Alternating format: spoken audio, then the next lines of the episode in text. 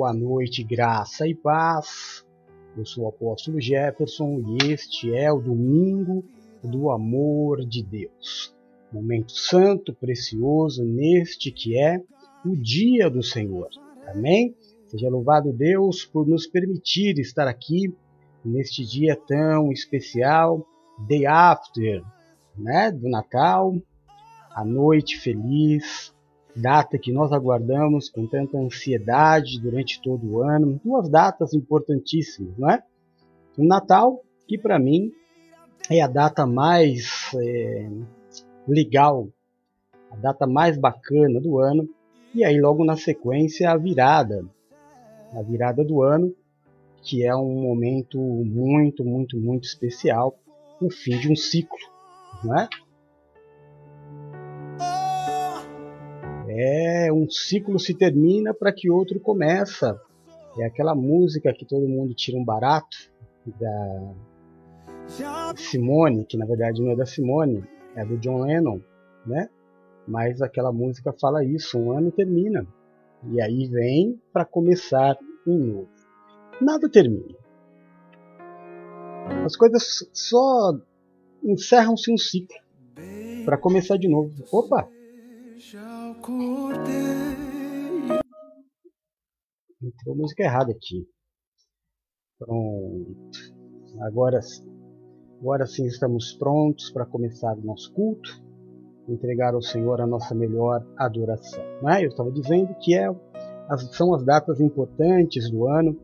Nós estamos vivendo aí os últimos cinco dias do ano do amor apostólico. Que ano maravilhoso Deus nos deu que ano de crescimento, que ano de aprendizado, ano que Deus realmente mudou a nossa vida, mudou a nossa caminhada, né? colocou a nossa casa em ordem, colocou as peças no devido lugar e a gente começou é, já de uma forma maravilhosa essa semana na expectativa da nova palavra profética que vamos receber sexta-feira às 9 horas da noite para que você tenha nós vamos fazer uma a entrega da palavra profética, não é? A consagração do novo ano, o ano de 2022, as promessas para cada mês do ano e aí liberar a tua vida para que você possa fazer o seu Réveillon eh, junto dos teus familiares, aonde você achar eh, melhor, mais conveniente, né? Eu estou achando que eu vou receber umas visitas bacanas aqui em casa, já estou até feliz. No pós-culto, que vai ser uma grande, grande bênção. Glória a Deus. Hoje, dia 26 de dezembro de 2021, são 18 horas e 32 minutinhos, estamos sempre dentro do horário. Para honra e glória do Senhor, aliás, sempre meia hora adiantado. Para honra e glória do nosso Deus. Hoje nós vamos falar sobre um tema muito, muito interessante. Pegando carona na ministração da Bispanina, hoje pela manhã, é, que foi uma grande bênção, que foi um culto muito, como eu gosto de ver a Nina pregar. É, ela, a, a Bispa Nina, ela coloca a palavra de Deus de uma forma, você percebe o amor com que ela prega a palavra, dedicação, sabe? Tem, tem uma coisa que eu gosto muito, é quando o culto passa do horário. O culto passa do horário porque a pessoa gosta de pregar a palavra de Deus está alimentando, isso me faz muito bem, sabe? Então eu fiquei até é, meio preocupado de manhã, porque estava na expectativa de começar logo o culto, de ver ela pregar, e aí teve problema no fone, misericórdia. Mas aí deu tudo certo, ela entrou e acalmou os nossos corações. E ela ministrou sobre Eclesiastes, capítulo 5. Pegando carona em Eclesiastes, capítulo 5, nós vamos fazer este culto que fala sobre família. A Bíblia ela é repleta, não é? Repleta de assuntos de família. Aliás, a Bíblia é um livro da família. Você já percebeu, meu irmão, quantas passagens bíblicas contam histórias de irmãos? Percebeu? Quase todas, né? Se não for, olha, é uma a grande maioria conta histórias de irmãos. A gente tem é, Caim e Abel, a primeira história de irmãos. Depois a gente passa, vai para os filhos de Noé, né? A gente tem os filhos de Abraão. A gente tem José e seus irmãos. A gente tem as doze tribos que são irmãos. Nossa, e aí vem Novo Testamento adentro com João, Tiago, os filhos do trovão, não é? Os irmãos de Jesus. Muitas histórias de família maravilhosas, cada história, e a gente percebe o cuidado que Deus tem com a família. Deixa eu, antes de começar, deixa eu fazer uma pergunta. Tá dando para me ouvir bem? Eu tenho a impressão que o som do fundo está um, um pouco alto ou não? Ou tá dando para ouvir bem? Dá um feedback para mim, por favor. Qualquer coisa eu já faço aqui a alteração no volume do som, tá? Mas eu estava falando disso. A Bíblia ela é um livro da família. É... Oi, Kelzinha linda, obrigado, meu amor. Então, a Bíblia ela conta histórias da família, né? É, a história de Deus ela se ela ela se desenvolve na família. E isso é uma grande bênção, isso é uma grande bênção. E a gente vai falar de, de uma família de três irmãos, que aparentemente moravam numa casa sozinha, sem sozinhos, né? sem pai é, e nem mãe. E se eles tinham pai e mãe, claro que todo mundo tem pai e mãe, né? mas não fazem parte nenhuma passagem bíblica, pelo menos que eu tenha reparado, nunca ouvi falar do pai e da mãe de Lázaro, Marta e Maria. É? Também a gente não sabe qual a idade deles. Quem é mais velho, quem é mais moço, a gente não sabe. Mas é mais uma história que a Bíblia relata sobre a família. Mas a gente não vai contar a história mais famosa, que é a história de Lázaro, que morreu e ressuscitou. Nem vamos falar das ofertas de Maria. Nós vamos falar para o Senhor.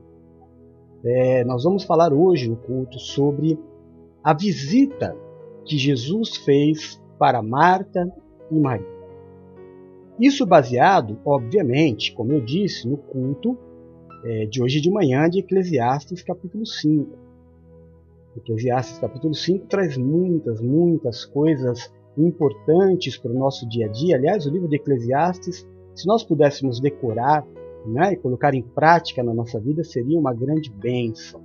Mas, baseado nisso, é que nós vamos ver essa história hoje de Marta e Maria. A gente vive num mundo, irmão. Na, na verdade, não é o um mundo, não. Não é o um mundo, não. É o Ocidente. Não é? Eu estava preparando essa palavra dentro de mim, eu não uso papel e caneta. Eu preparo a palavra dentro de mim e eu vou organizando na minha cabeça. Assim eu dou liberdade para o Espírito Santo modificar conforme ele quer, né? Eu estava vendo o culto do Bispo Du, meu fiote lindo, e ele estava falando sobre é, que hoje nós vivemos numa sociedade mais liberal, é, que uma, uma garota se assim, engravidar, ela não vai ter tanta pressão como tinha antigamente. Aí eu disse para ele, mandei uma mensagem e falei, filho, isso aqui, né? Aqui no Ocidente. Porque lá continua a mesma coisa. Não muda. A tradição não mudou. Aqui é que a coisa é meio bagunçada. Né? Lá eles permanecem na raiz da, da, da palavra mesmo. Mas aqui a gente sabe que há uma, uma liberdade um pouco maior, e aí as coisas acabam meio que bagunçando. Né? É... E a gente tem aqui no Ocidente você sabe que a gente cria muitas coisas, a gente brinca de Deus. Fomos feitos à imagem e semelhança de Deus e a gente quer trazer à existência aquilo que não existe. O engraçado é que a gente só traz à existência o que não presta. E para a gente colocar uma coisa no mundo, a gente põe nome, não é? É a partir do nome que a coisa passa a existir. A gente tem um filho. O que, que a gente faz? Antes de nascer, foi concebido, a gente já começa a, a falar qual é o nome. Me lembro muito bem quando, como nós escolhemos o nome da Bruna. Me lembro muito bem como nós escolhemos o nome do Rodolfo. Né? Sei a história da escolha do meu nome, sei o nome, a escolha do nome do meu irmão, sei tudo isso. Porque vem a existência, tem que ter um nome. Aí nós arrumamos é, algumas coisas ruins, e para ela fazer parte da vida, a gente dá um nome. E essa coisa ruim que nós vamos falar hoje é o vício. O vício, a, é, o tema do culto de hoje é ser Maria numa sociedade de Martas. Você vai entender já já quando nós lermos o, o texto. Mas, por exemplo, é, existe uma maldição que o pessoal batizou como workaholic, que é o nome do diabo, né, do demônio, que toma posse das pessoas e faz com que ela vire uma doente mental. Assim como viciado de drogas, assim como viciado em comida, assim como viciado no sexo, deram um nome. Para tudo isso que eu disse tem um nome. Aí inventaram um nome para existir o cara que é viciado em trabalho. E aí essa maldição, até porque é um nome bonitinho, né? Eu lembro que na minha época não existia esse nome não. Mas é, ele veio crescendo de tal forma que aí inventaram até um nome e as pessoas gostavam de falar, porque o nome é bonitinho, a pessoa gosta de falar, ah, eu sou tal. Não, você não é. Você não é essa deformação. Você é o que Deus criou. Tanto que as pessoas começaram tanto com essa coisa de que, ah, o trabalho, o trabalho, o trabalho, de repente vem uma situação e emboca todo mundo dentro de casa. E assim como um viciado de drogas que não consegue viver sem droga, a gente começou a ver a sociedade desmoronar as pessoas completamente sem sentido na vida. Famílias se desfazendo, pessoas ansiosas. É, acabou, se eu não posso sair para trabalhar, como é que eu vou ganhar a minha vida? Aí você pode dizer, mas apóstolo, é errado trabalhar? De forma alguma. Deus nos ordenou trabalhar. Eu estou agora trabalhando. Mas uma coisa é você ser doente por trabalho. Uma coisa é você enfiar na tua cabeça que a tua vida só vai dar certo se você trabalhar, trabalhar, trabalhar e trabalhar. E a sociedade é assim. Então nós vamos hoje é, estudar isso, receber de Deus uma palavra, como ser santo, como ser servo de Deus numa sociedade de Marias, de Martas. Como ser aquele que busca, que se assenta, que relaxa, que aguarda em Deus, não é? Numa sociedade onde ninguém tem mais tempo para esperar em Deus. É aquela história do poeta, né? Quem sabe faz a hora, não espera acontecer. Quem tem fé, espera a hora, não faz acontecer. É diferente, a ideologia do mundo é completamente diferente da ideologia de um homem e uma mulher cristão. Primeiro que nós não sabemos, então não podemos fazer a hora. Nós aguardamos com paciência no Senhor. E ele, no devido tempo, como foi ministrado a semana passada e como foi ministrado hoje pela manhã pela Bispa Nina, no devido tempo, as coisas acontecem desde que eu não esteja parado, desde que eu esteja vivendo a vida. Teve algo muito importante que a Bispa Nina falou hoje pela manhã. Deus quer muito que a gente viva a vida que Ele nos deu. Você sabe que por uma, uma situação me deixa feliz eu ver a cidade aqui no litoral lotada, é claro que vem muita gente sem educação, é claro que vem muita gente que tira paz, é, que não sabe viver em sociedade. Muitas pessoas acham que o litoral é, é ilha da fantasia, que aqui não tem lei, que aqui pode todas as coisas. A gente entende tudo isso. Mas existem muitas pessoas que vêm usufruir da vida viver a vida. Famílias, esposas, maridos, filhos, crianças correndo na praia, bebês que estão começando a caminhar. Sabe, isso é maravilhoso. E eu sei que Deus do céu olha e se agrada em ver os seus filhos usufruindo daquilo que ele criou. Nós não usufruímos do que Deus nos deu. A gente criou um mundo completamente paralelo à verdade de Deus para nós. E quando nós abrimos um pouco a porteira e entramos no que Deus tem, a gente não sabe nem o que fazer. A gente fica perdido com a vida real. E o engraçado, irmão, o engraçado é que quando a vida real termina, as pessoas falam: vamos voltar à realidade. Não é a realidade. É uma vida mentirosa que você inventou. É uma vida que você corre, corre, corre atrás do dinheiro, corre, corre, corre atrás de metas, corre, corre, corre atrás de objetivos e nunca chega. Sabe por quê, irmão? Porque, como disse a nossa é, excelentíssima presidenta da República é, em uma entrevista, quando a meta for atingida, a gente dobra a meta. Então sempre vai ter algo que você não pode alcançar. Então corre, corre, corre, corre, corre. E a sua vida vai ser sempre correr. E os teus filhos não vão te ver, o teu marido não vai te ver, a tua esposa não vai te ver, os teus pais não vão te ver. E aí você entra numa roda de um mundo muito perigoso. Muito perigoso que é o mundo das Martas. Vamos ao texto. Eu acho que de introdução está bom, né? Porque senão eu vou falar tudo aqui e aí não vai sobrar nada para o texto. Vamos lá. A nossa base sempre são três textos bíblicos. O primeiro, Lucas 10, Eclesiastes 5 e o terceiro, Colossenses capítulo 3. Vamos à leitura. É, Lucas capítulo 10 diz assim, versículo 38. E aconteceu que indo eles, preste bem atenção por favor nesse texto. Eu vou parar a leitura, tá? para ler os outros dois. E aconteceu que indo eles, então eram, Jesus não estava sozinho, provavelmente estava com os discípulos, né? Então era pelo menos 13 pessoas. Entrou numa aldeia, a aldeia de Betânia, e certa mulher, por nome Marta, o recebeu em sua casa. E tinha esta uma irmã chamada Maria, Maria Betânia, a qual, assentando-se também aos pés de Jesus, ouviu a sua palavra. Então, duas coisas, irmãos, para chamar a atenção aqui. E aconteceu que eles, não era só Jesus, era pelo menos 13, entraram na aldeia e encontraram Marta. Marta os recebeu. Aliás, presta atenção nisso aqui, ó. Por nome Marta, o recebeu em sua casa. Tinha esta uma irmã chamada Maria, a qual, assentando-se também aos pés de Jesus, ouvia a sua palavra. Marta, porém, andava distraída em muitos serviços e, aproximando-se, disse: Senhor, não te importas que minha irmã me deixe servir só? Dize-lhes, pois, que me ajude. E respondendo Jesus, disse-lhe: Marta, Marta, estás ansiosa e afadigada com muitas coisas, mas uma só é necessária. E Maria escolheu a boa parte, a qual não lhe será tirada. Então, antes de ler os outros dois textos, vamos analisar esse aqui que é muito importante. Jesus não estava sozinho. Podia ter uma multidão com ele. Mas no mínimo, a Bíblia não diz, então no mínimo eram 13 pessoas. Eles encontram Maria, Mar Marta, perdão. Marta faz um convite para que Jesus vá até a casa dela.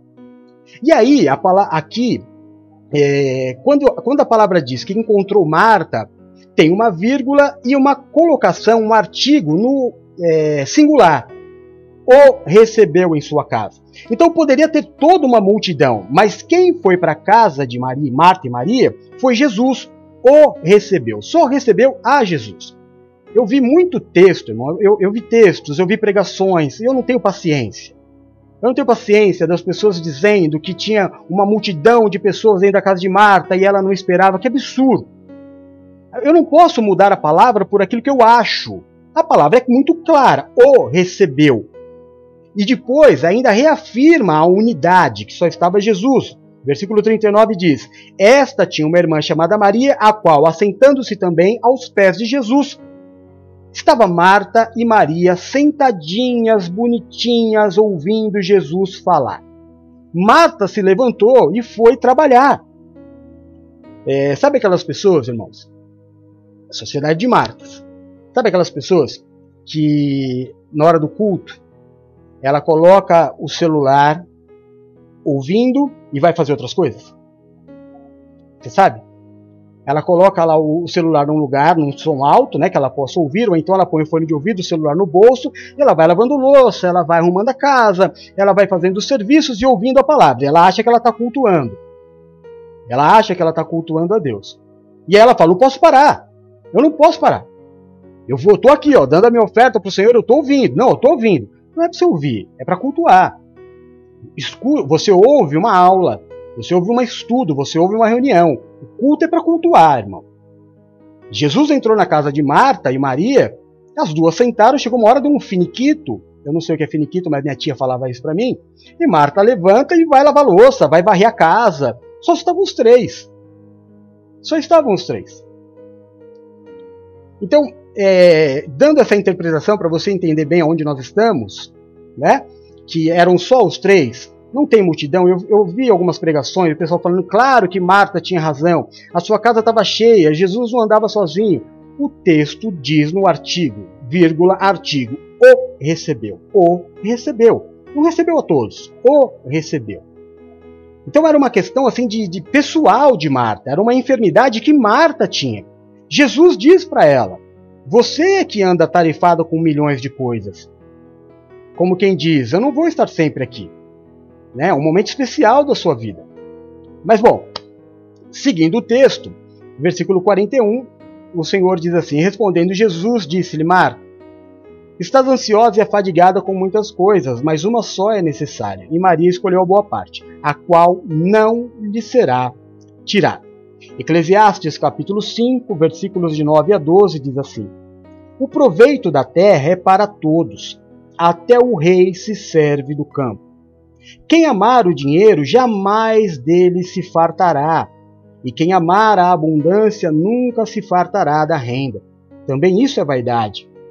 Onde os bens se multiplicam, ali se multiplicam também os que dele comem. Que mais proveito, pois, têm os seus donos do que os ver com os seus olhos? Doce é o sono do trabalhador, quer coma pouco, quer muito, mas a fartura do rico não o deixa dormir. Colossenses 3, versículo 23. Tudo o que fizerem, faça de todo o coração, como para o Senhor e não para os homens. Vamos orar? Senhor, nosso Deus e nosso Pai, em nome do Teu Filho Jesus Cristo, nós nos reunimos como igreja e te pedimos. Nos abençoa nesta palavra, nos dando sabedoria e entendimento. Como Lídia recebeu do Espírito Santo um entendimento superior quando Paulo pregava a ela as boas novas do seu reino. Que seja assim nesta noite. Que Teu Espírito Santo nos dirija, Senhor. Que Teu Espírito Santo fale ao nosso coração que cada um de nós possa entregar a Ti um culto racional, que possamos Te adorar em espírito e em verdade. Deus de amor, abençoa cada vida que nos ouve. Aonde chegar esta palavra, que o Senhor abençoe a cada um segundo o desejo e a necessidade do coração. Aonde houver uma dor, alivia. Aonde houver uma enfermidade, derrama do teu poder e cura, Senhor. Onde houver um filho seu clamando por uma porta de emprego, por um sustento, abençoa. Assim como eu te peço que o Senhor abençoe sem medidas os dizimistas, os ofertantes. Abra janelas do céu sobre eles, multiplica a semente daqueles que semeiam. Abençoa aqueles que estão entristecidos, preocupados, ansiosos, andando pela vida como Marta. Derrama sobre eles, meu Deus, o Espírito Santo Consolador. E no momento da pregação desta palavra, agora, que não saia da minha boca palavras humanas ou aquilo que eu queira dizer, mas que em todo momento o teu Espírito ministre a minha vida e a vida dos meus irmãos que aqui estão. Repreende, Deus de amor, todo valente que se levantar contra esta palavra, lança ao abismo. E desde já nós te entregamos a honra, a glória, o louvor, o domínio e a majestade. Nós oramos o nome santo e poderoso de Jesus. Amém e amém. Graças a Deus. Amém? garganta tá falhando. Eu fui, eu fui brincar com a Nina, que estava completamente sem voz, e aí tá vendo, para aprender a não ficar brincando com o problema dos outros, né? Bom, mas seguindo então na ministração.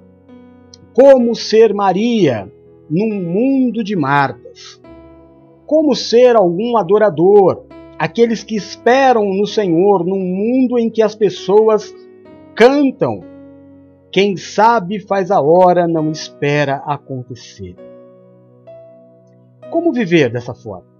Como é que eu posso é, levar a minha vida de uma forma calma, tranquila, se tudo o que se ouve neste mundo são metas, objetivos?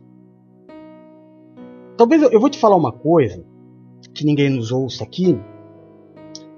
É, esse negócio de meta, chegou até na igreja. Sabia?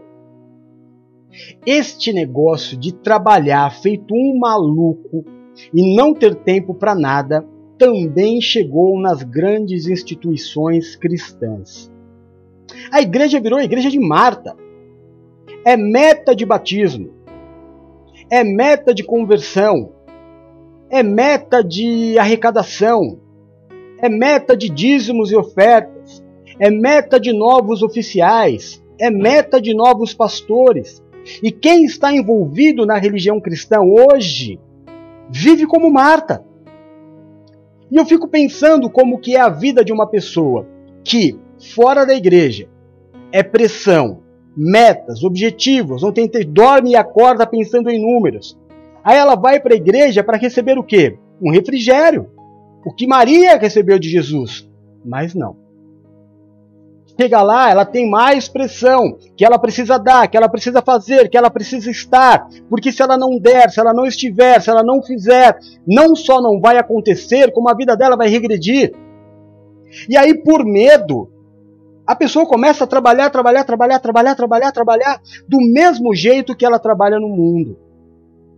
Aí você vai ouvir até o líder da igreja falando assim: é, lá no teu trabalho você não chega atrasado. É porque no meu trabalho não é graça. Lá no meu trabalho é, é lei. E é uma grande diferença, seu pastor. Há uma gigantesca diferença entre viver na graça e entre viver na lei. Quando alguém se atrasa, como aconteceu hoje de manhã é, com a Nina, ninguém fica aqui com uma faca nos dentes, ninguém querendo cobrar e falar, ah, tem que entrar na hora. Não, todo mundo está preocupado, querendo saber o que, que aconteceu com a Nina. E não com, com a obrigação de entrar na hora. Agora, se as coisas mudam, é claro que vai todo mundo morrer do coração. É claro que vai um monte de família se desfazer. A gente já não consegue, na, na loucura do mundo lá fora, como é que eu vou juntar a loucura do mundo com a loucura de dentro da religião? Não dá. Ah, mas a igreja é um lugar onde as pessoas precisam ser corrigidas. Tudo bem. Jesus também me corrige. Agora, não precisa ser dando metas e, e, e obrigando pessoas a trabalharem como escravas. Todo mundo sabe da sua obrigação. Neste ministério, e isso não faz a gente melhor do que ninguém, eu só estou dando um exemplo. Esse ministério ninguém é cobrado de nada, todo mundo sabe o que precisa fazer. Todo mundo é maior de idade, ninguém está lidando aqui com um Rodolfinho ou com um adolescente de 15 anos. Se alguém não fez, tem um motivo. Durante todos esses, esses dias aqui, de ano, né? Já vivemos aí 360 dias desse ano. Todo mundo um dia teve um problema. Eu tenho que ter uma paciência maior com aqueles que trabalham mais distante. A gente vive hoje numa graça absurda? Vivemos, porque Deus nos disse que viveríamos. Passamos o ministério por um tempo de muita luta, de muita pressão, e Deus nos prometeu: vocês vão viver um tempo de paz abundante. E entramos neste momento a ponto de nós continuarmos pregando dentro da nossa casa, fazermos os cultos dentro de casa, receber a palavra dentro de casa e ainda assim ter frutos. Porque é graça. Mas ainda assim eu tenho que ter paciência. Algumas pessoas trabalham do outro lado da cidade. Depende de transporte público para chegar em casa. Não depende dela. Não é o pó do Pirlim Pim Pim que ela vai jogar. Agora eu denunciei a minha idade, né? Pó do Pirlim Pim Pim, para os mais novos, é lá do sítio do Pica-Pau Amarelo, da Emília e da Cuca. Não sabe quem é Emília e quem é a Cuca. Tudo bem, então. Depois você vê no Google, né? Mas o pó do Pirlim Pim Pim era uma mágica que você, ó, pula de um lugar para o outro, se teletransporta. Quando alguém atrasa, a preocupação não é com o culto, porque o culto pode começar, irmão. O Senhor, o Senhor, ele mora num lugar atemporal. Não tem tempo. A eternidade não tem tempo. Então, se eu adorar ele às três da manhã, às cinco da manhã, ao meio-dia, às oito, não tem problema. A gente adequa o horário do culto, não é para Deus. É para que nós possamos, é, de uma forma é, mais saudável, entregar ao Senhor a nossa adoração. A organização é por nós, não é por Deus. Em qualquer momento que eu orar ou for fazer o culto, ele vai receber. Então a preocupação não é que o culto entre 10 minutos atrasado. A preocupação é o que aconteceu com a pessoa, mas não é a realidade da religião. Você é cobrado por uma perfeição que você nunca terá. Aí o mesmo, a mesma cobrança que você tem dentro do trabalho, você acaba tendo dentro da igreja. Tá errado. Porque eu vivo na graça. E a graça é assim, irmão. Tudo que você tinha que fazer na lei, você tem que fazer na graça. Só que se na lei você não faz, você é punido. Na graça, se você não faz, você é perdoado. Então eu preciso saber andar na graça. Para não me tornar um, um vagabundo, para não me tornar um, um parasita. Eu preciso aprender a andar em liberdade. Andar em liberdade é não ter ninguém me cobrando, é sim ter alguém me ensinando. Você não precisa de mais ninguém com um tridente te, te, cutucando, falando: vai, vai, vai lá, hoje precisa se converter três pessoas, hoje precisa batizar duas, olha, hoje precisa de tanto de arrecadação. Irmão, o apóstolo Paulo disse que um semeia, o outro rega, mas o resultado o resultado é. Meu computador está quase travando. Vocês já se preparam aí. Se precisar entrar de novo, vocês já sabem como entrar. Né? Aumentei aqui o ventilador. Vamos ver se segura. Então ninguém precisa de mais pressão na vida. Que absurdo, Marta. Jesus veio à tua casa a convite seu e você não tem tempo para ele. Ah, se eu não fizer, quem vai fazer? Você mesmo, mas depois. Depois você vai ter até a ajuda de Maria. Ah, mas não foi assim que eu aprendi. Tá bom, eu estou aqui te reensinando. Como Jesus fez com Nicodemos. Nicodemos, está tudo errado. Te importa nascer de novo. Pelo menos nas coisas de Deus, nasça de novo. Faz certo, meu querido. Você está fazendo errado até aqui. Você ainda não aprendeu o que é amor. E no amor eu sou muito mais incisivo do que na lei. Porque eu quero mostrar que eu fiz. Sabe? Eu quero que a pessoa amada veja o meu empenho. E não é porque eu vou ser punido, não. É porque eu amo. A, a minha recompensa é ver quem eu amo feliz. Ô Marta, está perdendo tempo. A próxima vez que Jesus voltar aqui é porque teu irmão morreu. Não, não vai dar tempo. Você podia aproveitar agora. Até para quando teu irmão morrer, você não ser a questionadora, né? Porque você foi a questionadora. Por que será que Maria teve paz quando o irmão morreu? E foi até Jesus mais uma vez? E Marta foi, ai, se o Senhor tivesse chegado antes. Ô oh, Marta. Vai demorar quanto tempo para você aprender, Marta? Pode correr o quanto você quiser. Corre, corre, corre bastante. Já ouviu a história da tartaruga e do coelho, da lebre? Corre bastante. Mas você só vai alcançar quando Deus determinar. Trabalho suficiente. Ah, mas se eu não trabalhar, quem é que coloca comida dentro de casa? O natural é que você, Marta, fosse como Maria e entendesse que quem te supre é o Senhor. Talvez as coisas não estejam andando tão bem na tua vida financeira e profissional porque você tem tirado Deus da tua vida e colocado o seu trabalho no lugar de Deus. Ô oh, Marta, está perdendo a sua paciência com coisas tão banais. Senta aqui do lado de Jesus se alimenta da palavra. Para quando o problema chegar, você está fortalecida, Marta. Para você saber, deixa eu me apresentar para você. Eu sei que você me ama. Mas senta aqui comigo para você conhecer um pouco mais.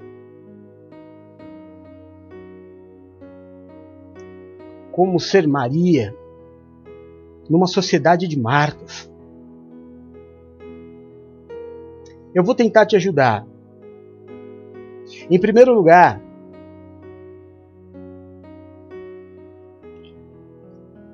a gente precisa entender que a correria do workaholic Marta, da viciada em trabalho, Marta, da viciada em metas, daquela que eu tenho que fazer agora, não posso deixar para depois, porque quem sabe faz a hora, não espera acontecer.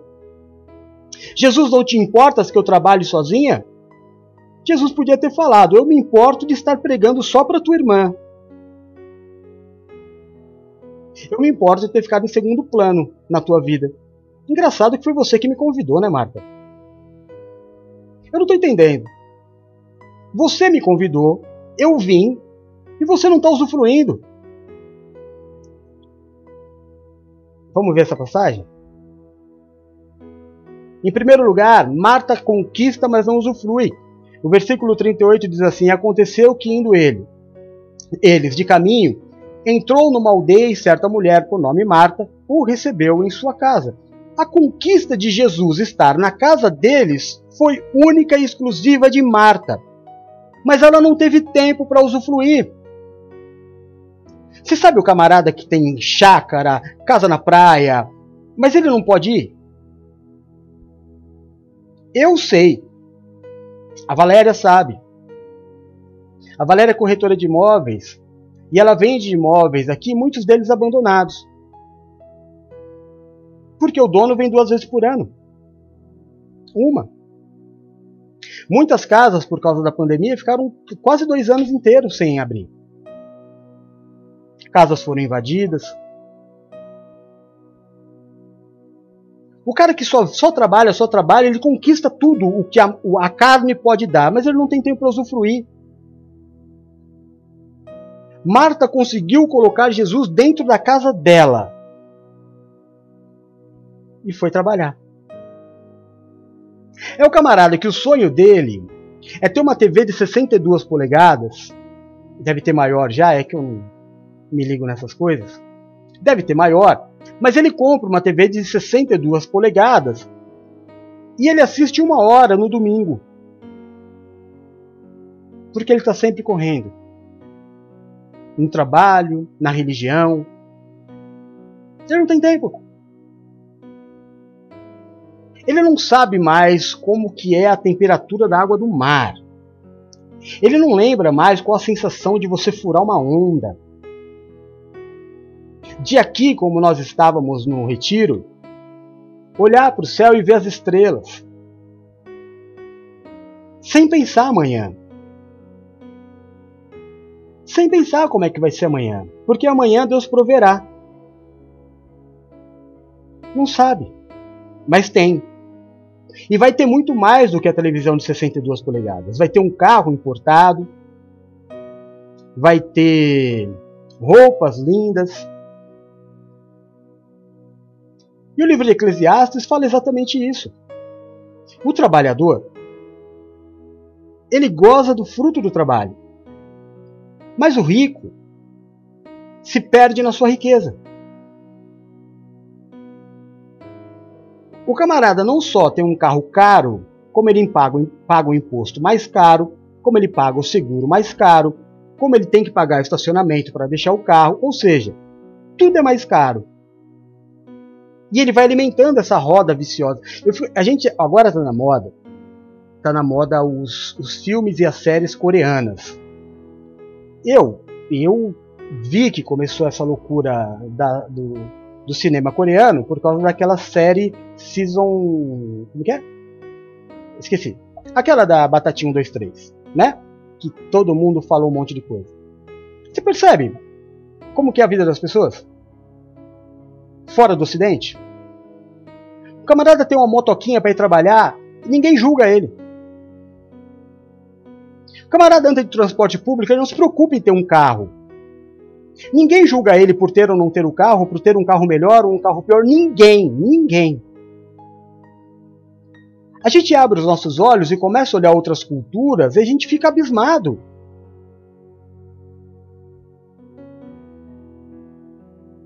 Ô oh, Marta, com quantos anos você vai parar para usufruir a sua vida? Com quantos anos você vai conhecer o teu marido? Com quantos anos você vai conhecer os teus filhos? Conhecer que eu falo é usufruir. Sabe? É brincar, é correr, é falar bobagem. Não é só dar bronca. Não é só dar bronca. Ser pai e mãe não é só brigar. Não é só ensinar. Você faz isso porque a tua vida é assim. Porque te tratam assim. Porque o cliente te trata assim. Porque o teu patrão te trata assim. Aí você recebe, recebe, se alimenta disso. Chega em casa, você faz a mesma coisa. Você não tolera o erro do teu filho, você não tolera o erro da tua esposa, você não tolera o erro do teu marido.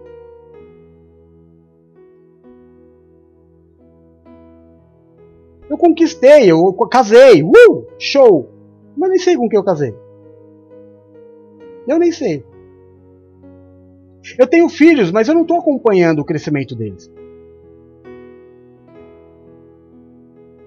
Eu não estou criticando ninguém, não, irmão. Eu só estou te falando uma realidade. Não dá para você ter filho e você não acompanhar o crescimento da criança, colocar ele numa creche o dia inteiro antes dessa criança completar pelo menos 4 anos de idade. Ah, apóstolo, mas como eu tenho que trabalhar? Tá bom, irmão, eu estou falando sobre isso, Marta. Calma, está errada. Você tá, é, eu estou pregando exatamente sobre ser Maria no mundo de Marta. Eu já entendi que você é assim. Você fica bravo. Mas que está errado, está errado. Quem está educando o teu filho é outra pessoa. Não é você. É claro que quando crescer, se você conversar com a minha filha, a minha filha, ela é eu e a mãe dela. Ela não é mais ninguém. A Bruna foi criada por mim e pela mãe dela durante, sei lá, até quantos? 12 anos? Pelo menos. O jeito de falar da Bruna, ela fala, eu vejo a mãe dela. É referência. Filho de peixe, peixinho é. Se vê as notas da Bruna na escola, você vê o andar dela, a disciplina dela, é a minha disciplina.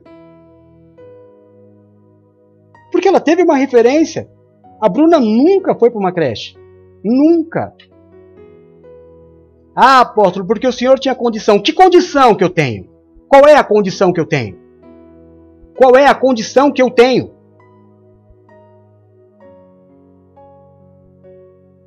A condição que eu tenho é de fé. É essa a condição que eu tenho. Porque eu não tenho mais dinheiro que você. O que eu tenho mais que você é fé, submissão à palavra. É entender que se eu pus um filho no mundo, eu sou responsável por ele. Eu sou responsável. Quem faz a mamadeira do meu filho sou eu e a mãe dele, só. Eu sei exatamente o que o meu filho come, quantas vezes ele fez cocô por dia, eu sei de tudo isso. Marta não sabe. Mas ela tem um filho.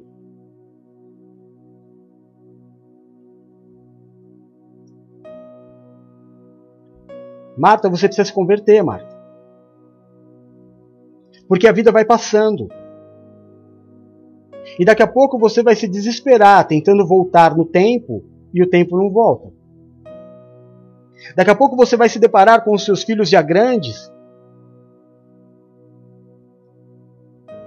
E você vai falar: Eu não vi o crescimento dos meus filhos.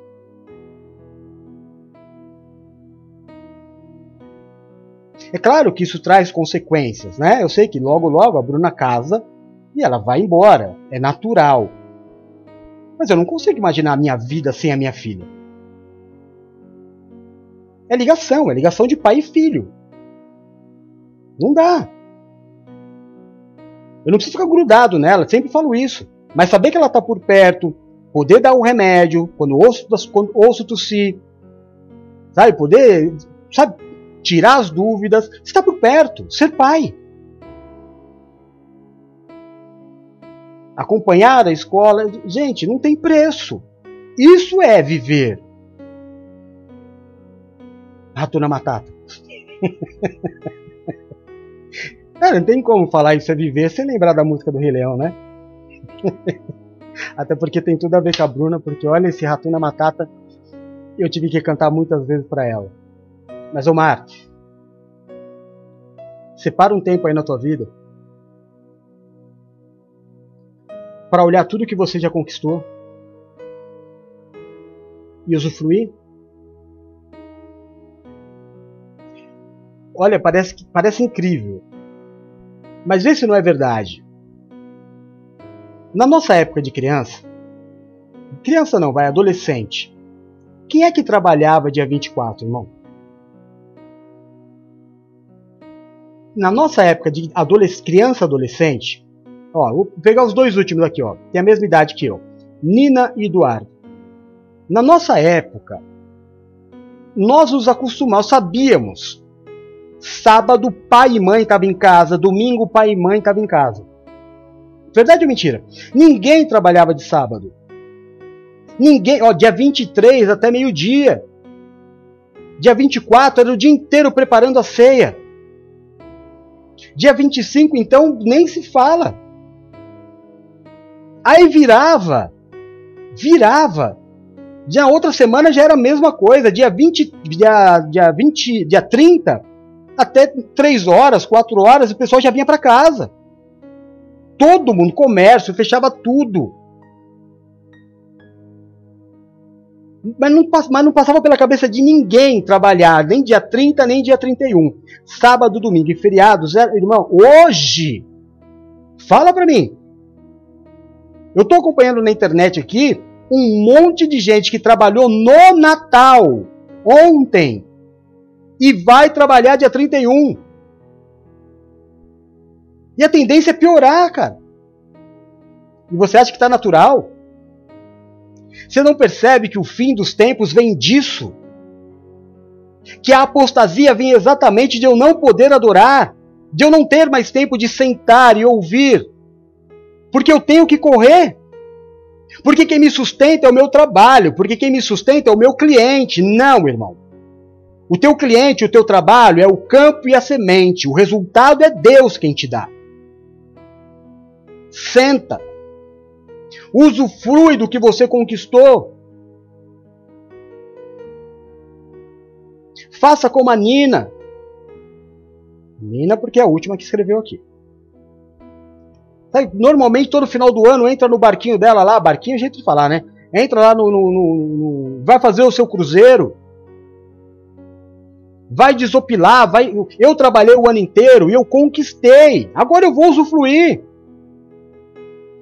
Gente, tem pessoas que vendem as férias.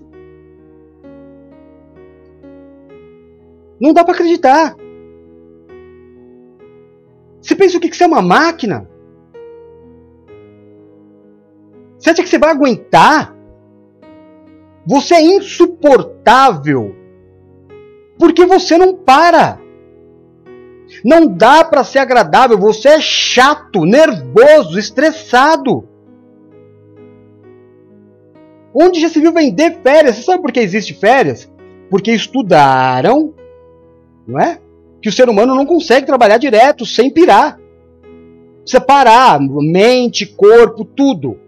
E receber por esse tempo que vai ficar parado. Mas o malandrão não. Ele é o workaholic. É bonito, tô na moda. Você é um trouxa, meu. Você é um louco. Vai ganhar o mundo inteiro e perder sua alma, Marta. Metendo os pés pelas mãos, vivendo cristão, sendo cristão, mas sendo totalmente carnal. Para. Ainda dá tempo. A gente está entrando no fim de um. Da última, é, agora é a última semana, é o fim do ano. Esperanças, promessas, perspectivas. Faz nova todas as coisas. Ô Nicodemos, Nicodemos é uma Marta. A diferença é que Nicodemos foi até Jesus. Ele falou está tudo errado, Senhor, na minha vida. Daí ele falou: é, nasce de novo. Ou seja, recomeça. Está na hora de começar a vida, viver a vida. Eu fico feliz quando eu vejo pessoas quebrando correntes e falando eu vou ser feliz. Eu tentei, Deus sabe, meu pastor sabe, eu fiz tudo o que eu podia, agora chega, eu vou viver. Eu vou usufruir a vida que Deus me deu porque eu não tenho vivido. Quebra corrente, Marta. Não adianta conquistar e não viver. Tudo que você está conquistando vai ficar para uma pessoa usufruir e às vezes ela nem mereceu. É o que diz o livro de Eclesiastes. Em segundo lugar, existe um momento em que eu preciso parar, sentar e ouvir. É. Sem pressa. Você vê o que é a graça? Olha, olha como a própria história nos ensina. Marta, Marta teve o trabalho de ir buscar Jesus e trazer. E ela mesmo não usufruiu. Maria, isso aí vai para você, o malandrão, doutor de Deus, que fala: É, eu vejo o crente falando, eu vou colher onde eu não plantei. Vai colher onde não plantou mesmo. Maria não plantou nada, estava lá sentadinha de boa. De repente, quem que entra na casa dela? Jesus. O que, que ela falou? Ai, eu vou fazer alguma outra coisa. Cara, eu recebi um presente. Jesus entrou na minha casa. Para tudo, você tá, tá louco? Eu duvido, eu duvido, teu artista preferido, teu atleta preferido, chegar na tua casa e você ir lavar louça. É o teu sonho.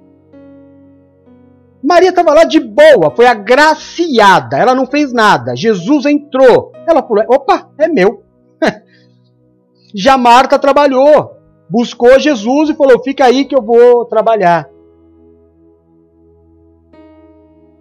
Está errado. Volto a te dizer, meu irmão. Se Marta senta do lado de Maria, ouve Jesus, quando seu irmão morresse, quando ela visse Jesus, ela não ia questionar. Sabe por quê? Ela estava alimentada. Porque ela ia ouvir palavras de vida eterna. Mas Marta era muito carnal. Marta era muito braçal. Tô, sabe quem era assim? Se você me permite falar, Saul. Saul era Marta. Cadê esse sacerdote que não chega, meu Deus do céu? Onde está esse Samuel? Senhor, onde está o Samuel? Ah, não vai vir. Não, não vai vir. Eu mesmo vou fazer. Calma, fiote. A tua ansiedade pode acrescentar o que na tua vida? Quantos segundos a mais de vida? Calma, o tempo é de Deus. O sacerdote vai chegar. Ô Saul, ô Marta, senta aqui, nenê ouve, se alimenta, aprende, muda. Vai bater cabeça a vida inteira, cara. A sorte de Marta é que ela estava na graça e Saul não. Porque a hora que Saul demonstrou que ele não cria, porque a ansiedade é a falta de fé. Alguém precisa fazer. Se o sacerdote não está aqui, daqui que eu sou rei, eu passo. Peraí, se você é rei, não é sacerdote.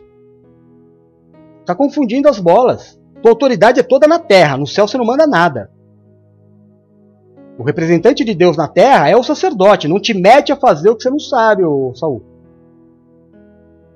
Senta, chora, se desespera, arranca os cabelos caso você tenha. Sabe? Manifesta a tua ansiedade de outra forma, mas não toca na arca usar. Não toca na arca usar. Ah, mas eu achei que. Achou que? Porque não sentou e ouviu. Porque se sentasse e ouvisse Davi dizendo que não era para tocar na arca, deixa cair, meu irmão. O que, que você tem a ver com isso? Ah, mas eu tenho que fazer alguma coisa. Ô, work Ô, Marta. Ô, Saul. Ô, Usar. Tá se achando, meu irmão?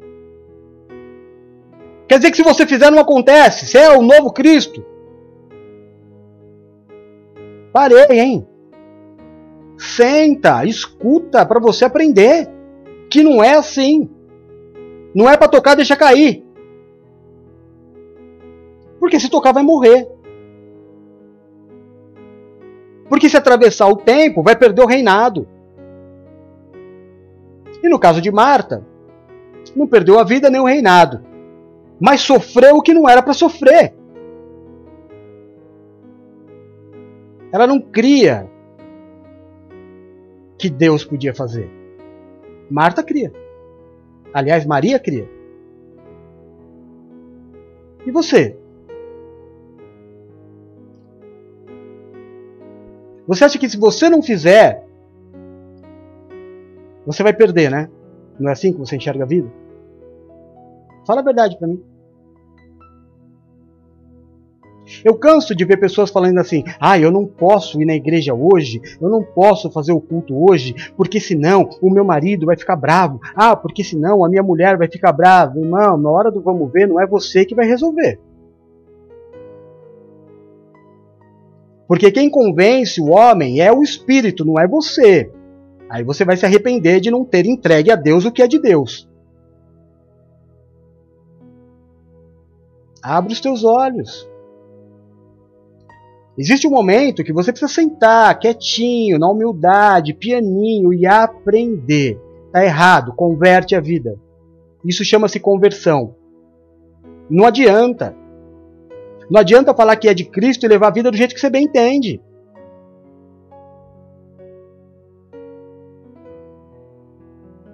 Sabe? Ah, da minha casa sei eu. Que você sabe nada, irmão? Que você sabe o que é da tua casa? Se você soubesse da sua casa, não vivia com medo. Ah, porque não sei quem vai ficar bravo. Ah, porque não sei quem vai ficar de cara feita. Você não sabe nada da tua casa. Entrega para o Senhor logo. Ô Marta, você sabe o que é da tua casa, minha filha?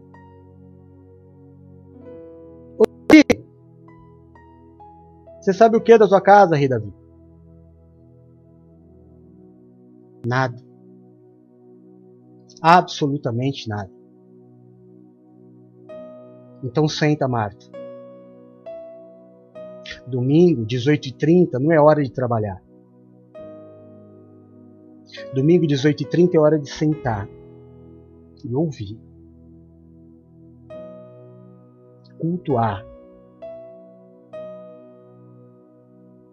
Não sei se você percebe, mas os cultos que eu presto ao Senhor, meia hora antes eu estou consagrado já. Meia hora. Eu não estou falando para você me imitar, não. Eu sou exemplo. Não, eu sou exemplo sim. Mas não é para você me imitar.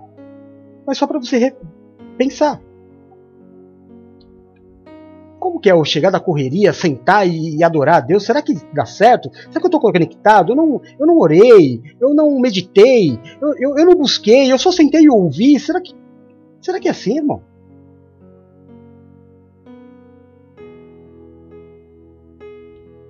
É assim que você entende um culto, uma adoração? Então tá errado. A hora de Deus é a hora de Deus, não toca, não mexe. O que é de Deus não toca. Não toca no dízimo que é de Deus, não toca no tempo que é de Deus. Não toca. Entrega os teus caminhos ao Senhor, confia nele e o mais ele fará. Mas entrega. Não é para entregar segurando. Sabe criança? Quando dá, mas não dá? criança é assim, não é? Dá, mas não dá, né? Tá aqui, ó. Ah, mas eu não quero. Ou então faz igual a Valéria. Sabe o que a Valéria fazia quando ela era criança? Tinha dois danoninho, aí comia ela e a amiga, e ela ia comendo devagar, para da amiga terminar primeiro, e depois a amiga ficava vendo ela comer. O dedo mesmo.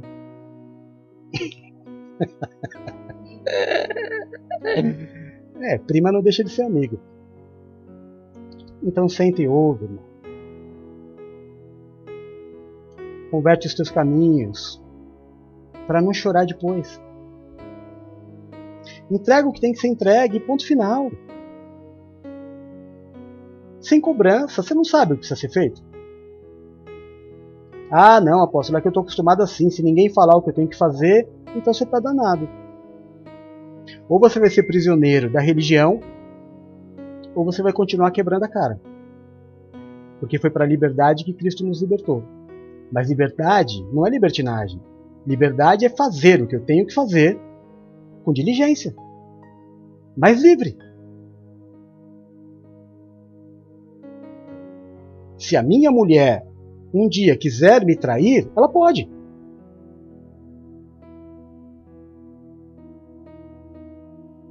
Mas não é porque ela pode que ela vai fazer.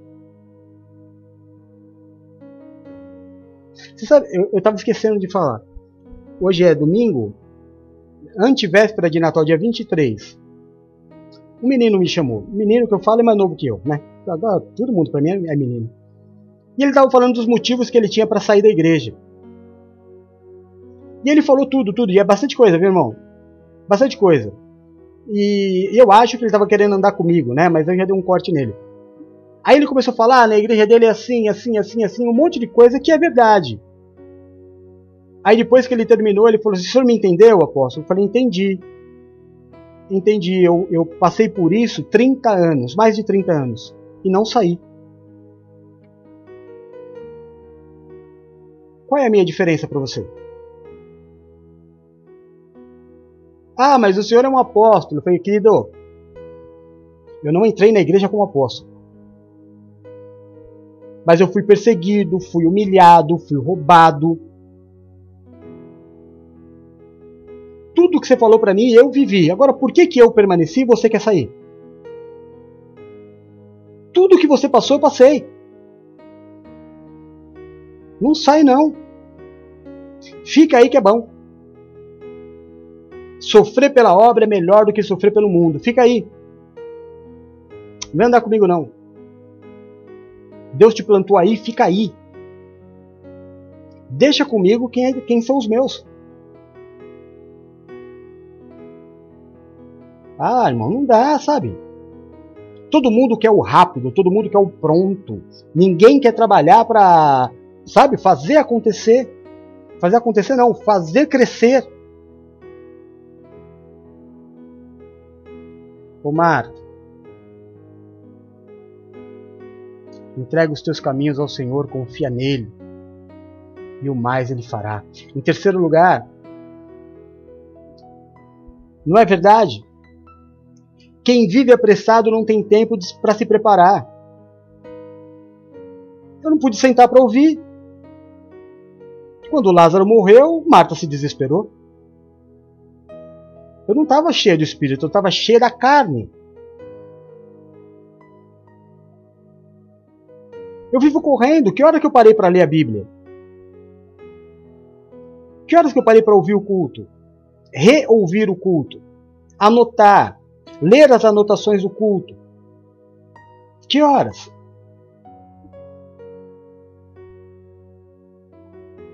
Está se preparando para quê?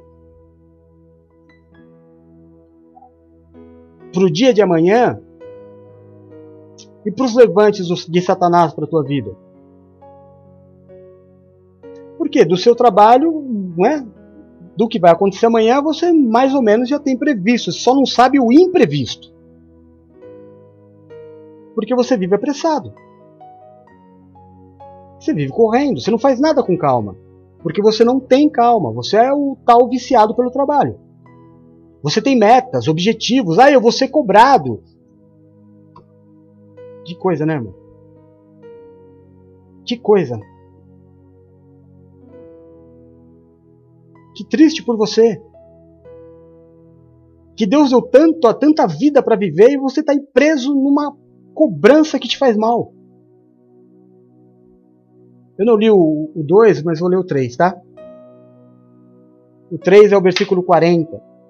Marta, porém, andava distraída em muitos serviços e, aproximando-se, disse: Senhor, não te importas que a minha irmã me deixe servir só? Você viu o que a palavra disse? O Senhor Jesus disse, porque é Jesus falando, né?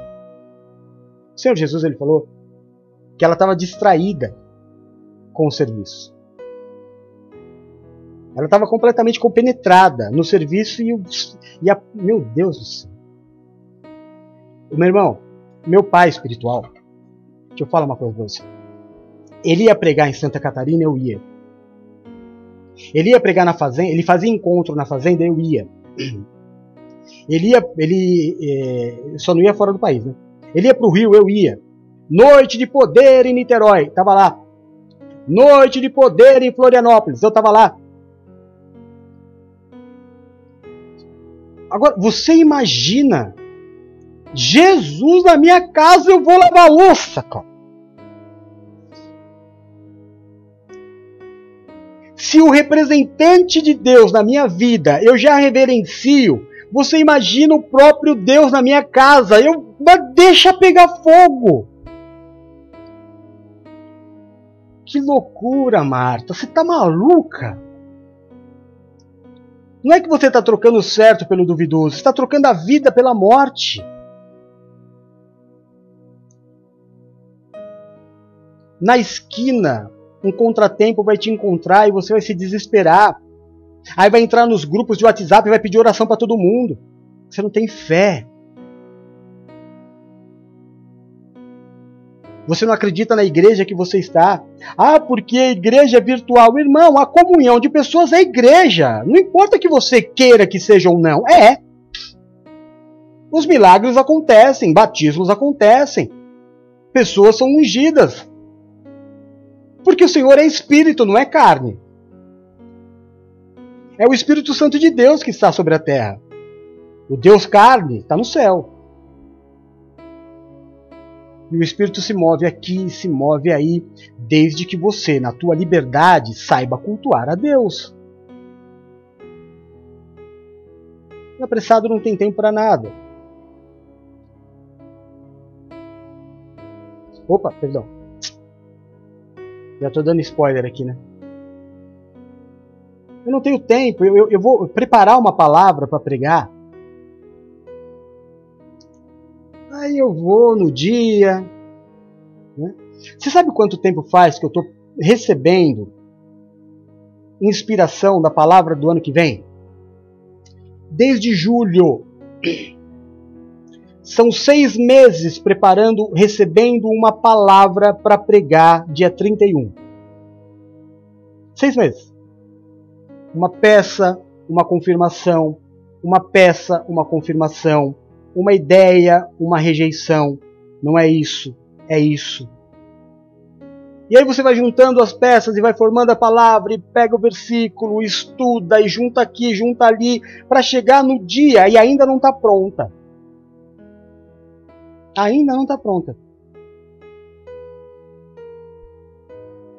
Como é que você acha que você vai pegar um culto para fazer e você vai sentar meia hora antes do culto, duas horas antes do culto, e você vai fazer uma palavra para pregar? Você acha que é assim, irmão? Ah, mas eu tenho o dom. Tudo bem, você tem dom, você não tem a santidade. Você não tem reverência. É isso que está te faltando. Santidade e reverência, temor a Deus. Porque no teu trabalho, olha eu falando lá igual o patrão da Marta, né? Porque no teu trabalho você chega na hora certa. Porque nas coisas que você tem que entregar para o homem, você capricha mais. Mas Deus é graça. Ah, então qualquer coisa que eu entregar, a oferta de Caim passa fácil. Passa fácil. É graça? Ô Marta. Desacelera a tua vida para você viver um pouco mais. Aliás, desacelera a tua vida para começar já a viver um pouco mais em nome de Jesus. Em quarto lugar, ah, tem isso, e tem isso, hoje tem isso. Marta se irrita com todo mundo que não vive como ela. Todo mundo que não tem a vida louca que ela tem é vagabundo, é preguiçoso, não importa a vida da pessoa, tem que ser loucura que nem eu faço, por que, que ele não faz? Porque você é Marta e a outra é Maria. Porque você confia no braço da carne e o outro confia em Deus.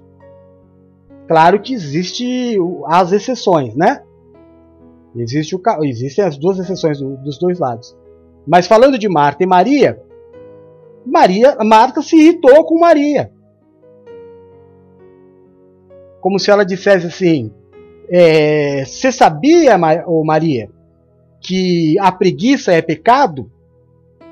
Como se Maria resolvesse responder para Marta e dissesse: Você sabia que a inveja também?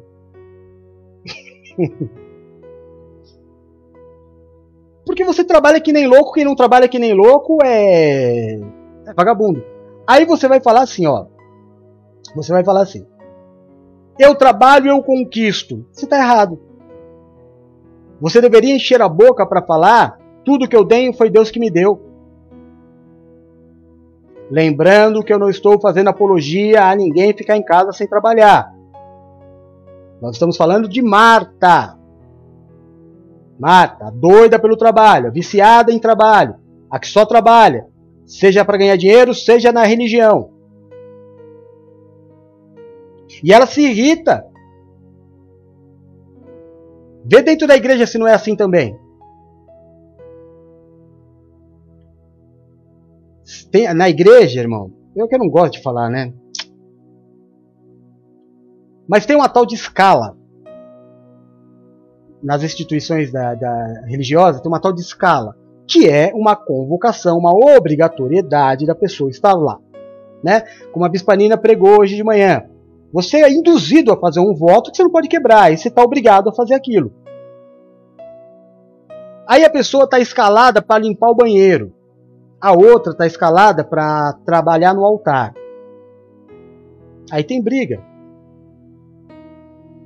Porque servir é servir. Mas quando você imagina, ah, eu fui ungido diácono e agora eu vou servir as mesas, você pensa logo em colocar a água do apóstolo. Nunca em lavar o banheiro. Aí se tem aquele que faz corpo mole, aí você fala assim, é, eu, só eu trabalho, os outros não fazem. Ô, ô Marta, chamaria. Não é a parte dela que ficou por fazer? Deixa que ela se resolve com Deus. Por que você está preocupado? É porque eu não deixo nada por fazer, mas você é você. E Maria é Maria. Deixa Maria viver a vida dela. Não é com Deus que Maria vai se ver? É ou não é? Por que, que você insiste em fazer de Maria uma Marta? Por que, Marta, que todo mundo tem que trabalhar que nem um doido que nem você? ter dois empregos, vender as férias, estar na igreja servindo a religião todo dia e bater no peito e falar: Eu vou todo dia para a igreja. Se você está indo todo dia para a igreja, tem algum lugar que você não está indo. E muito provavelmente é a tua casa.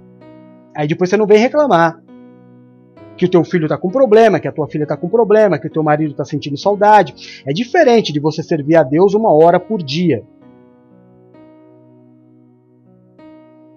não é? Porque quem vai de casa até uma igreja, ele despende dinheiro, tempo para sair, chegar, assistir o culto, é, fazer a, a comunhão com os irmãos, voltar para casa, aí pelo menos aí três horas e meia.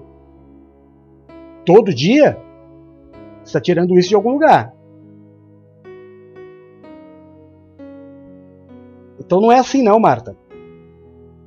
Ah, não é assim que faz. A vida é equilíbrio. A vida é equilíbrio e você precisa dar para todo mundo o que é de todo mundo. Quando foram cobrar imposto de Jesus uma vez, quiseram colocar Jesus numa sinuca de bico, né? E aí perguntaram para Pedro assim: Teu mestre não paga imposto? Pedro foi e perguntou para Jesus. Aí Jesus pediu um estáter, era uma moeda. E aí Jesus falou de quem é essa esfinge. Esfinge é a, a imagem, né? E disseram, de César. Ele falou, então, a César o que é de César. Se o imposto é para César, se o estáter é de César, vai para César. Agora, para Deus, o que é de Deus. Ou seja, irmão, equilíbrio. Equilíbrio. A Deus o que é de Deus e as coisas da terra, o tempo das coisas da terra. O que é de Deus é de Deus, o que é da minha família é da minha família, o que é do meu marido é do meu marido, o que é do, são dos meus filhos são dos meus filhos, o que é da minha família é da minha família. E assim eu vou vivendo em equilíbrio, Marta. Eu li a passagem? Marta se irrita com, com quem não é como ela. Marta disse: Diz-lhe, pois, que me ajude. Irmão, olha a doideira dessa Marta. Desculpa, é que eu estou imaginando a cena. Tá dando uma ordem para Jesus, cara. Mas o perfil, o perfil do, do, do, do, camarada que trabalha feito um doido não é esse, não é meio imperativo? Não é? Do cara que se garante. Diz-lhe, Senhor, que venha me ajudar. Nem a mãe de Jesus falava com ele assim, que ele colocava no lugar dela. Então imagina Marta. Marta, Marta. Olha, eu não vou nem perder tempo te dando bronca, porque só vou te falar uma coisa: tua irmã escolheu a melhor parte. Fica aí. Te faz bem? Fica aí. Infelizmente você vai chorar. Não era para chorar, era para você entender naturalmente. Mas você vai chorar porque você não se alimentou. Diz a ela, Senhor, que ela seja como eu. Não. Não vou dizer não. Ela está certa. Errada está você, Marta. Em quinto lugar. Marta não tem tempo para Jesus. Tem para tudo. Tudo que vai trazer algum lucro, ela tem. Mas para Jesus ela não tem. E eu não estou falando, irmão, das obrigações ministeriais, não, viu? Isso aí é, é aquilo que eu disse, né? Todo mundo é maduro, adulto, sabe dos votos e das obrigações que tem sendo servo de Deus. Mas no dia a dia, ser, ser pastor no seu trabalho, não, não estou falando para você pregar, andar com a Bíblia debaixo do braço. Não, ser, ter testemunho. As tuas palavras, a tua gentileza, a tua educação, a tua sobriedade, que fez todos os homens de Deus, desde profetas até apóstolos, serem reconhecidos. Ser uma pessoa de paz e não de guerra eu não tenho tempo, porque aqui é a disputa, é a correria, é a conquista, são as metas, eu preciso ser agressivo. Não, você precisa ser cristão. A revolução começa dentro de você. Se você quer mudar o mundo, tem que ser diferente do mundo. Não adianta você ser o dia inteiro mundo e uma hora por dia Cristo. Você está me entendendo, Marta? Não adianta você falar, ah, eu vou na igreja todo dia. Ah, eu oro todo dia. Tá bom, mas você é cristão o dia inteiro? Você decide a tua vida na Bíblia? Você é guiada por um pastor? Você é guiado por um pastor? Ou você é do, do, do, do samba do, do doido? Vamos que vamos. Você é daqueles que gira a Bíblia e abre num versículo e aquilo dirige a tua vida. Você é o João Bidu da fé. É? Tá certo assim, irmão? Então continua. Vai para cima, Marta. Eu só vim aqui te falar uma palavra que você está errada. A fé não é isso. Não adianta eu ir buscar Jesus. Não adianta, caramba. Não adianta o teu trabalho de buscar Jesus lá, porque ó, Jesus está no bairro, eu vou, busco Jesus, trago para dentro da minha casa e. E aí? Que adiantou esse trabalho? Que adianta eu, eu pregar uma hora? Que adianta eu servir uma hora todo dia? Que adianta eu orar uma hora todo dia? Jejuar todo dia? Se o meu dia não é Maria. A expectativa do meu dia não é Cristo, são todas as outras coisas que vão acontecer. Ah, o meu apóstolo vai pregar, o meu pastor vai pregar. Ah, depois eu vejo. Tá gravado. Marta. Marta tem muitas prioridades que não são Jesus. Ah, apóstolo, o senhor agora é Jesus? Eu sou um Cristo na terra. É o que significa ser cristão, um pequeno Cristo. Sou enviado dele, sou um apóstolo de Cristo. Se você crê nisso ou não, o problema é todo teu. Não vou deixar de ser porque você acredita ou não. Mas se você crê, a tua vida muda. Isso eu te garanto. Se você parar de ser Marta, questionadora, ausente, né? mais crente das ações humanas do que das ações espirituais, eu te garanto que as coisas mudam. É claro que você não me reconhece como um apóstolo de Cristo, Marta, porque você está totalmente ligada a esse mundo. Mas se você se ligar a Cristo, ele vai te dar um toque de quem sou eu. E aí a vida muda. Ah, muda. Eu te garanto que muda. Porque aquele que me enviou tinha um propósito na tua vida. Para você ouvir esta palavra, para a tua vida mudar nesta noite, mas só muda quem deseja. Marta não mudou. Nicodemos mudou. Nicodemos foi até Jesus quando ele viu que estava tudo errado. O que, que eu faço? Começa de novo. Reseta nasce de novo. Se, é, é, que me veio aqui uma, uma coisa na cabeça, né? Naquela época, Jesus dissesse para Nicodemos, reseta, ele não ia saber o que é. E Jesus falou para ele, nasce de novo. Aí ele disse, mas eu vou voltar para o ventre da minha mãe? Talvez se Jesus dissesse para ele, Nicodemos, reseta. Ele falou, tenho que virar um computador? O pensamento é o mesmo, né? resetar, nascer de novo, recomeçar. Nascer para vencer. É o que você precisa. Está na hora de você nascer de novo e nascer para vencer dessa vez. Vencer não é ter dinheiro, irmão. Vencer é ser feliz. Sabe o que é? Sabe o que é vencer? Vencer feliz? Sabe o que é ser feliz? É você olhar para o teu marido e desejar todo dia. É você olhar para tua esposa e desejar todo dia. É olhar para os teus filhos e falar: Meu Deus do céu, que bênção! É olhar para a tua vida e falar: Meu Deus, se não for o Senhor Israel que o diga. Chegar todo dia no final do dia, olhar para trás e falar: Ebenezer, até aqui me ajudou o Senhor, porque se não for o Senhor, ah, se não for o Senhor. Mas Marta não tem tempo para Jesus. Então chega no final do dia, ela diz: Eu venci. Eu sou o meu pastor e nada me faltará. Agindo eu na minha vida, quem impedirá? Eu tudo posso em mim mesmo, que me esforço e me fortaleço. Porque eu sou fiel a mim mesmo. E aí ele toca o barco, Marta. Deixa Jesus falar. Ah, esse negócio aí de, de crer não é comigo não. O meu negócio é pôr a mão na massa. Tira a mão da massa e põe a mão na obra, irmão.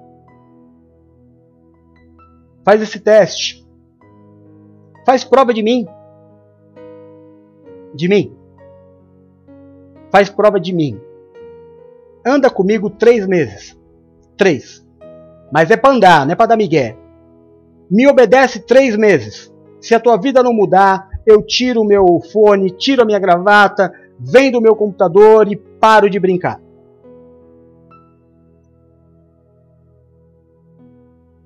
Começa hoje a me obedecer, hoje.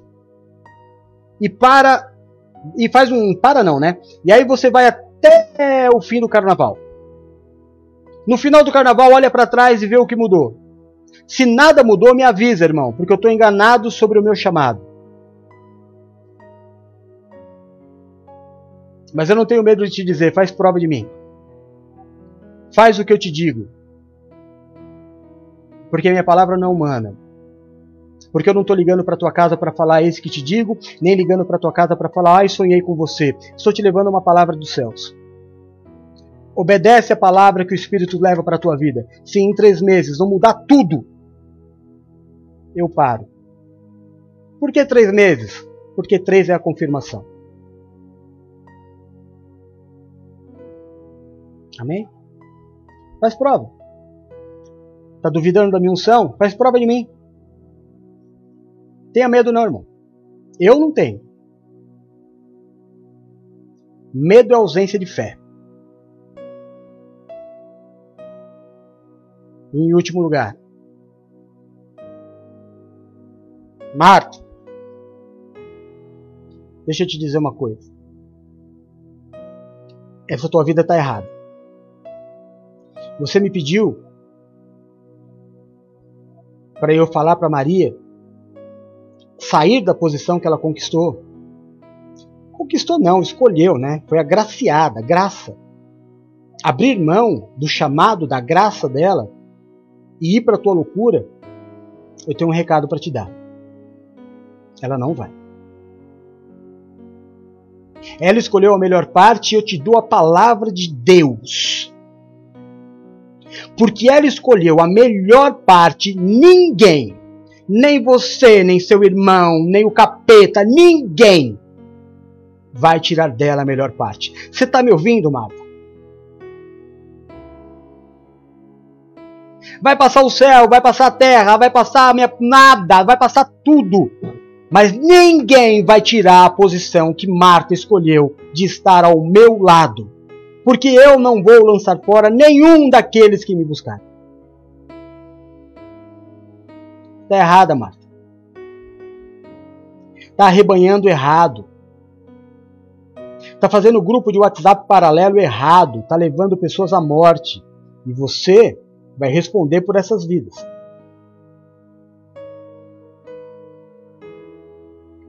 Está agindo de rebeldia, Marta. Está indo contra a vontade de Deus só porque não está sendo do teu agrado. Está querendo refazer aquilo que Deus fez para se tornar mais favorável a você. E acha que não vai ter consequência, Marta? Toca. Continua. Uma coisa eu te garanto: aqueles que escolheram viver em obediência, em fé, se assentar, ser criticado, perseguido, porque não pertencem a esse mundo, essa posição que eles receberam, ninguém tirará. Já a sua, logo, logo a gente se encontra. E você vai estar chorando, porque te faltou fé. Nesse mesmo dia, Marta, Maria vai estar aguardando a minha chegada, porque ela sabe que eu sou a ressurreição e a vida. Mas você não, Marta. Você vai estar desesperado, sentindo cheiro de morte, como todos os outros que estão ali. Quando Jesus chegou, Lázaro estava morto há quatro dias. E eles diziam: Tia cheira mal. Eu sinto cheiro de vida. Porque aqueles que me escolheram não morrerão, mas viverão. Onde está, a morte, a tua vitória? Onde está, a morte, o seu aguilhão? Tragada foi a morte pela vida. O meu Redentor vive. Vive e reina para sempre. Da mesma forma que o trono de onde ele está assentado, ele vai permanecer pela eternidade reinando. Aqueles que com ele estão reinarão pela eternidade. Você está entendendo? Reinarão pela eternidade. De que lado você quer estar?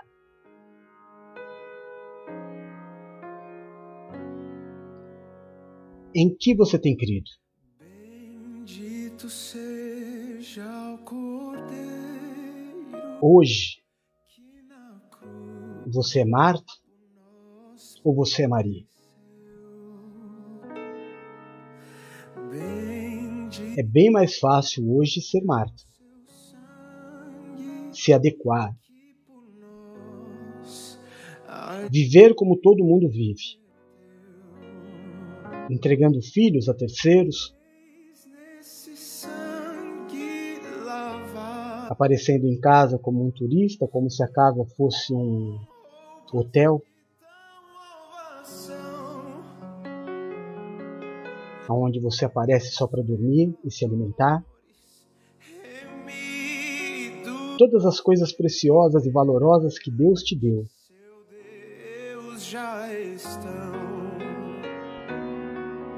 o que você tem feito?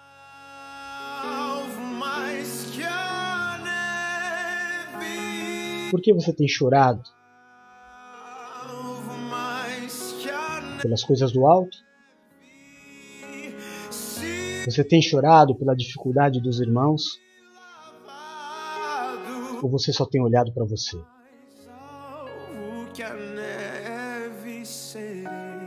Marta, Marta, espinho está errado. Esse mundo está errado. E nós não vamos nos adequar a esse mundo.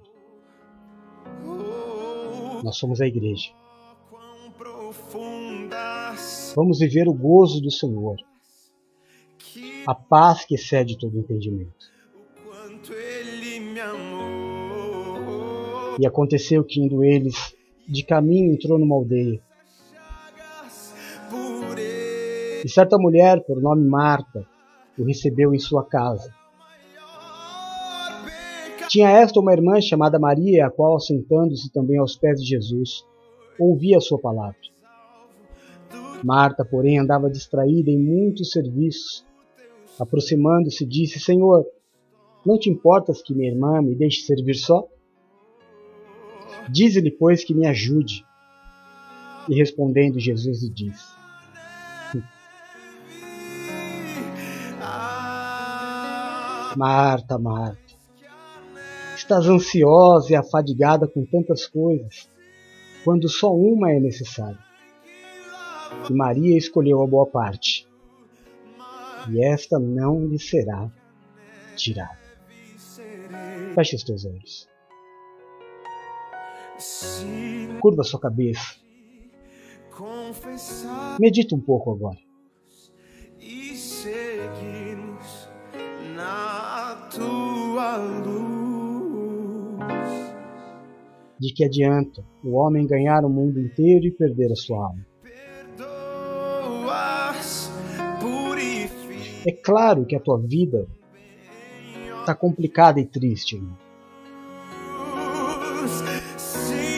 Os grandes personagens da tua vida hoje não é a sua casa, não é a igreja, não são seus filhos, nem o seu marido, nem a sua esposa. Por favor, medita no que eu vou te dizer agora. Se a tua vida fosse um livro, ou se a tua vida fosse uma série da Netflix, quem seriam os personagens que mais apareceriam? Quais seriam os personagens com maior evidência? Não fala pra ninguém, fala só pra você. Seu patrão, seus clientes, seus companheiros de trabalho, ou seriam seus pais, seus filhos, sua esposa, seu marido, seu pastor, seus irmãos, a sua igreja. Quem são os, os protagonistas da tua vida? A quem você tem servido? a quem você tem servido. Uns confiam em carros, outros em cavalos. Nós, a igreja, desde o princípio nós confiamos no Senhor nosso Deus. E ele sempre foi poderoso nas batalhas. Para tudo há um tempo determinado. Entrega o teu casamento para o Senhor. Entrega a tua profissão para o Senhor. Entrega a tua família para o Senhor. Consagre a Deus tudo o que é seu. Bendito seja o Cordeiro Eu vou te dizer mais uma vez. que na cruz Eu, como apóstolo de Cristo, te faço um desafio. Coloque à prova a minha unção na tua vida. Obedeça a palavra que é pregada três meses. Três meses. Comece hoje, mudando de Marta para Maria. E lá no final do carnaval, se nada tiver mudado, não é você que sai da igreja, não, irmão. Sou eu. os pecadores remidos Eu sei em quem tenho crido. E sei que é poderoso para transformar vidas e fazer muito mais, muito mais do que eu posso sonhar, pedir ou imaginar. Senhor meu Deus e meu Pai, eu quero encerrar esta palavra colocando diante de Ti cada vida que esteve conectado conosco. Aonde chegar esta palavra, meu Deus, para cada Marta que ouvir esta ministração, que o Teu Espírito Santo convença, que o Teu Espírito Santo se derrame. Meu Deus, Marta não tem percebido que tem trazido para sua vida enfermidade e dor. Marta não tem percebido que tem trazido para sua vida angústia, opressões e guerras. Marta não tem percebido, meu Deus, que tem se apartado e trazido dor aos seus filhos, à sua família. Eu te peço, Espírito Santo de Deus, se derrama agora sobre Marta. Se derrama agora, convencendo, abrindo os olhos, tirando as escamas dos olhos. Porque Paulo era Marta. Porque Paulo era um homem cheio de metas, cheio de desafios. Porque Paulo era um homem que só vivia para o trabalho. Mas o Senhor nos disse: aquele que perder a sua vida pelo reino e pelo evangelho, ganhá-la-á. Marta, abre mão das coisas desta terra, porque a mulher de Ló era Marta. O Senhor disse: vai embora, não olha para trás, Marta. Mas a mulher de Ló não conseguiu. Ela olhou para trás e virou uma estátua de sal. Senhor, eu quero clamar por estas vidas. Eu quero interceder por estas vidas. Desliga, meu Deus. Desliga as pessoas, Pai, que ouvem esta palavra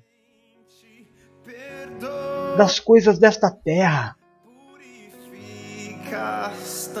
Coloca no coração destas vidas amor por ti. Desejo em te servir, amor pela obra.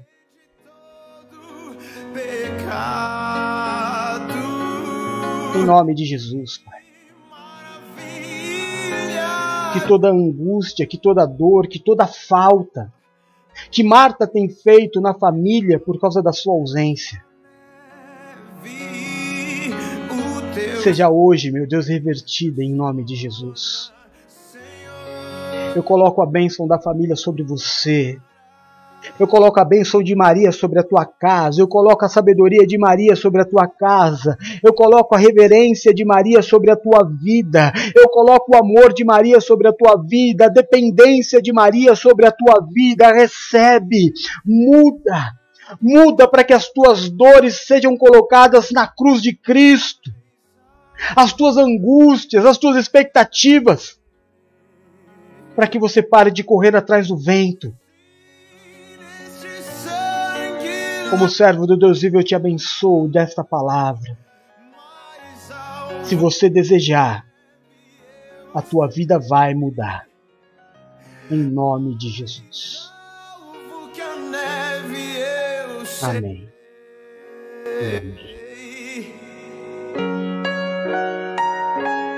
Eu serei mais alvo, mais alvo.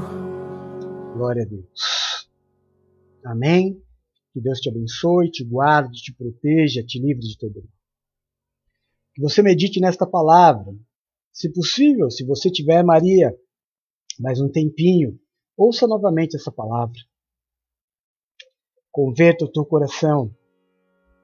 Marta é um, um dos muitos exemplos que a Bíblia nos traz. Sim, a Bíblia não é a nossa razão de vida. A Bíblia é só a nossa base de vida.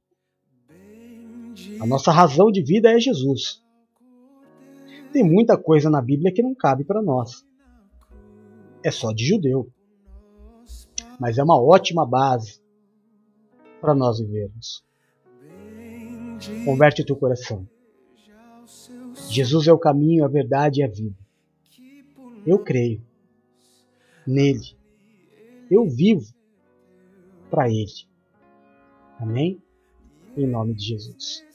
Antes de te dar a bênção apostólica, eu quero dizer que se você quiser abençoar o nosso ministério com o teu dízimo, ele é sempre muito bem-vindo e necessário para que nós permanecemos.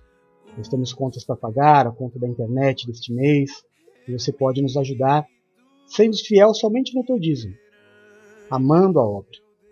Para você fazer o depósito do teu dízimo, você pode usar a chave Pix, que é o nosso telefone celular, 13 99 723 0214. Amém? Abençoe a obra, nos ajuda a permanecer. É só o que a gente quer, permanecer. Amém?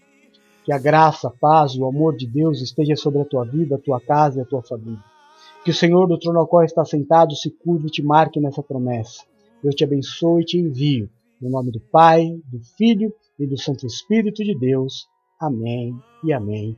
Te amo, Jesus. Amém? Firmes na fé, firmes como uma rocha. Então é nós. Daqui a pouquinho, é, perto da meia-noite, nós temos a oração da virada. Último domingo do ano, meu Deus do céu, é poder de Deus. Não perde, não perde. Vai que vai, vai na benção. Sei se minha filhinha Silmara vai fazer ou se alguém vai fazer. A titular da oração é a Silmara. Se ela não for fazer, outra pessoa vai fazer. Mas não perca, de jeito nenhum. Último domingão do ano, é bênção de Deus. Fechou? Tamo junto. Amanhã, meio-dia, eu ministro. Às quatro horas, o Du ou a, ou a Paula ministra. Às oito horas da noite, Pastora Valéria e Bispo Eduardo. E às onze e meia, se Deus permitir, eu venho fazer a oração da virada. Tamo junto, amo vocês, Jesus. Fica com Deus. Até amanhã. Beijo, fui. Tchau! alvo mais que a neve, alvo